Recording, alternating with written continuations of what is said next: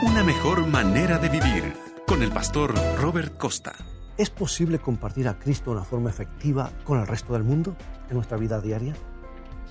Escucha Hechos capítulo 18 versículo 7, donde el apóstol Pablo nos cuenta lo siguiente. Y saliendo de allí se fue a la casa de uno llamado justo, temeroso de Dios, la cual estaba junto a la sinagoga. En lo que concierne a compartir nuestra fe con los que nos rodean, muchos tenemos la habilidad de precalificar a los candidatos y encontrar siempre alguna razón para eh, no comenzar la conversación.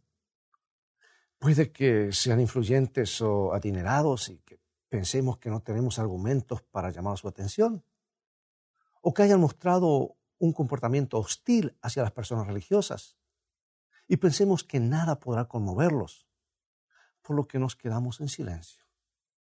Y también es posible que sus creencias sean radicalmente opuestas a las nuestras y que tengamos temor de ofenderlos o de incomodar sus vidas porque tendrán que enfrentarse con decisiones difíciles al confrontar las exigencias de un Cristo viviente.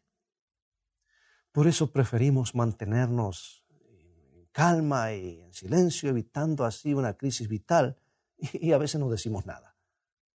Pero fíjate cuán diferente sería el mundo si el apóstol Pablo hubiera precalificado a las personas de la misma manera. En el capítulo 18 de los Hechos, encontramos a Pablo en camino a la casa de un hombre religioso que vivía junto a la sinagoga. Si había alguien con motivos sociales para no convertirse al cristianismo, ese era justo, porque era difícil que pudiera desaparecer en alguna esquina del pueblo el sábado por la mañana cuando todos iban a la iglesia. Para este hombre, el dicho que reza fuera de la vista, fuera de la mente, no se aplicaba. Si se convertía al cristianismo, todo el mundo lo sabría. Y teniendo en cuenta cómo los seres humanos suelen destrozar a los demás hasta por pequeñas diferencias, imagino que la vida podría volverse muy difícil para justo. Pero en ninguna parte del relato se dice que Pablo se hubiera refrenado para no ocasionar una crisis potencial en la vida del converso. Porque en el siguiente versículo vemos que gracias a que Pablo estuvo dispuesto, el dirigente de la sinagoga finalmente tomó su decisión por Cristo. Pero no me entiendas mal.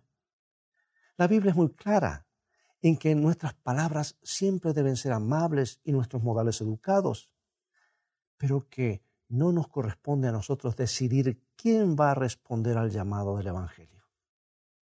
Y cuando la Biblia nos indica cuál es nuestro público, lo dice con estas palabras en Apocalipsis 14:6.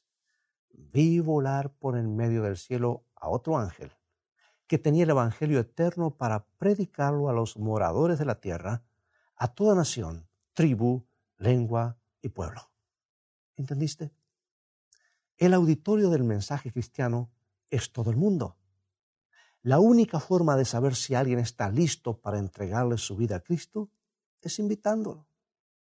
E incluso entonces he descubierto que muchos que dicen que no en un primer momento se unen a la verdad en el largo plazo.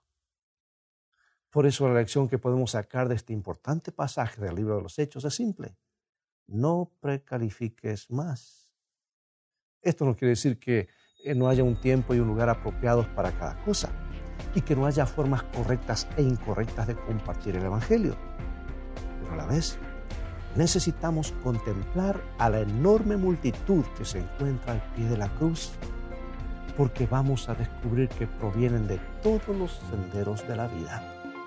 Y además, vamos a descubrir que compartir a Cristo con todo el mundo es siempre una mejor manera de vivir.